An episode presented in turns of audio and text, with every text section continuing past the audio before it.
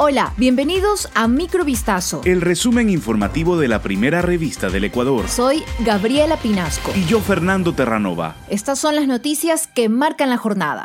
Este martes, en su segundo día de mandato, el presidente Guillermo Lazo se reunió con una delegación de Estados Unidos para analizar la cooperación binacional. La noche de este lunes 24 de mayo, tras posesionar al gabinete ministerial y anunciar el envío de varias reformas legales, el flamante mandatario convocó en su primer día de funciones al Consejo de Seguridad para la lucha contra la delincuencia. El mandatario dijo que en materia de seguridad se necesita la ayuda del exterior, de países amigos como Colombia, Estados Unidos y la Unión Europea. Por su parte, el ministro de Defensa dijo que se busca aprobar un plan integral de lucha contra la delincuencia. El proceso de vacunación permaneció suspendido este martes. Salud informó que el propósito de la pausa es realizar un arqueo general de vacunas para entregar a las autoridades entrantes. El próximo lunes 31 de mayo se implementará el nuevo plan de vacunación del gobierno de Guillermo Lazo. La nueva ministra de Salud anunció que contempla tres estrategias.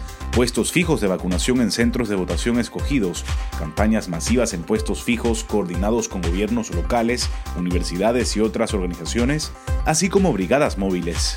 Mandatarios latinoamericanos, entre ellos Lazo, piden la distribución equitativa de vacunas. Reclamaron a las naciones que más dosis tienen que las compartan. Entre los líderes que suscribieron el pedido constan los presidentes de Argentina, México, Bolivia, Ecuador, Uruguay, entre otros. De acuerdo con los gobernantes, de las 1.300 millones de dosis de las vacunas que han sido administradas globalmente, más de la mitad fueron utilizadas en cinco países, que concentran el 50% del PIB global.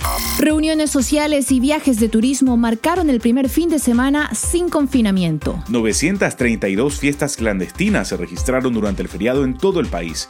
Los sitios donde hubo más aglomeraciones fueron las playas de Santa Elena. Sin embargo, la ocupación turística en esa provincia solo alcanzó el 40%.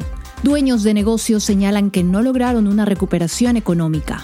En Guayaquil, pese a tendencia a la baja de las muertes por COVID-19, médicos piden extremar cuidados. Existe una disminución de la ocupación de las camas UCI, aunque se mantienen al 95%. En lo internacional, el jefe de la diplomacia estadounidense visita Israel y Cisjordania. Anthony Blinken llegó a Tel Aviv para reunirse con autoridades israelíes y palestinas en el cuarto día de un tenso alto el fuego. ¿Se ha cumplido la tregua? Bueno, las tensiones persisten. Dos personas fueron heridas, entre ellas un soldado israelí, en un ataque con cuchillo en Jerusalén.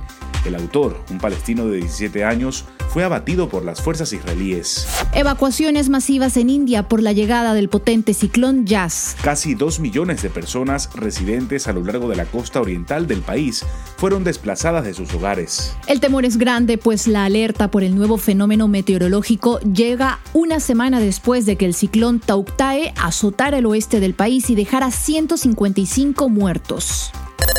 Esto fue Microvistazo. El resumen informativo de la primera revista del Ecuador. Volvemos mañana con más. Sigan pendientes a vistazo.com y a nuestras redes sociales.